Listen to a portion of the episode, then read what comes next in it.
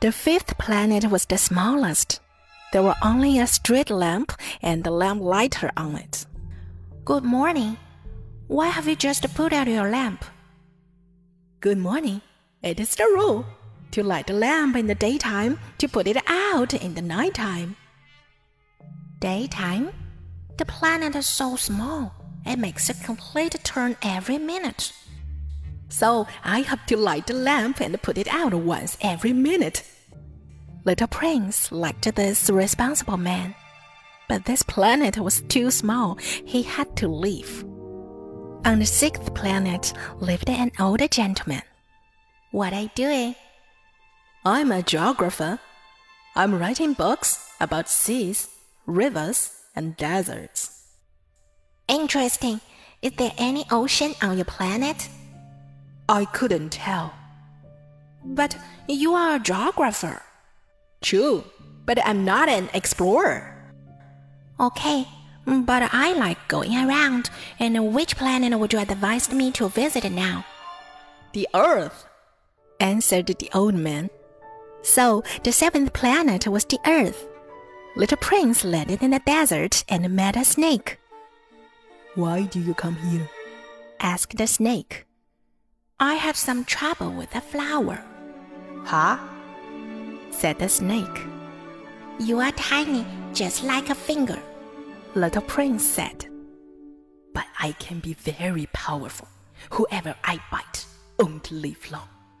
But you are innocent, so I won't hurt you. Little Prince crossed the desert and came across a garden. Good morning, he said. Good morning, said the flowers. Little Prince gazed at them. They all looked like his flower. Who are you? he asked in surprise. We are roses, the flowers said. And the little prince was very sad.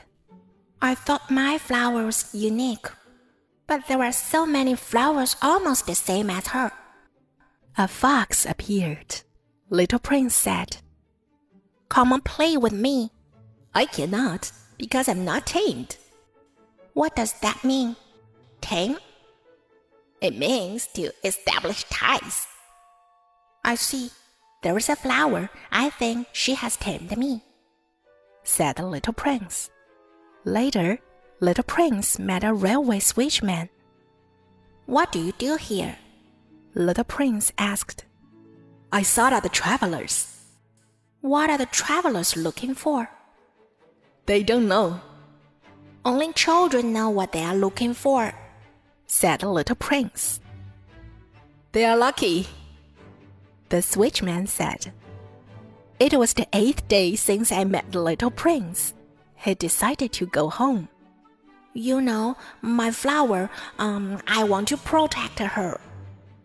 But I wanted to hear your laughter, I said. At night, when you look into the sky, I will be laughing to you. Then I saw a flash of yellow. He fell on the ground. I knew that he had gone back to his planet. If you see a little man in the desert with golden hair and a smile, he is Little Prince.